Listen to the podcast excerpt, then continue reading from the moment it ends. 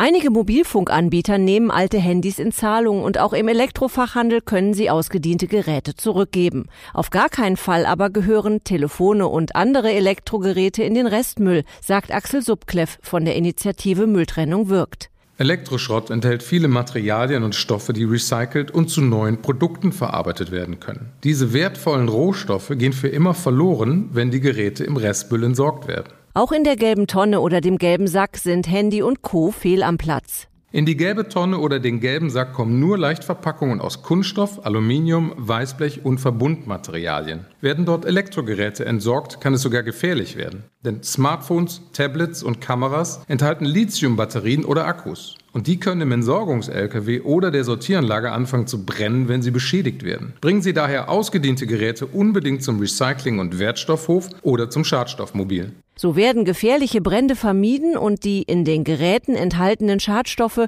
können fachgerecht entsorgt und wertvolle Rohstoffe recycelt werden. Auch hier gilt, mit der richtigen Mülltrennung können wir alle dazu beitragen, dass unsere Ressourcen und die Umwelt geschützt werden.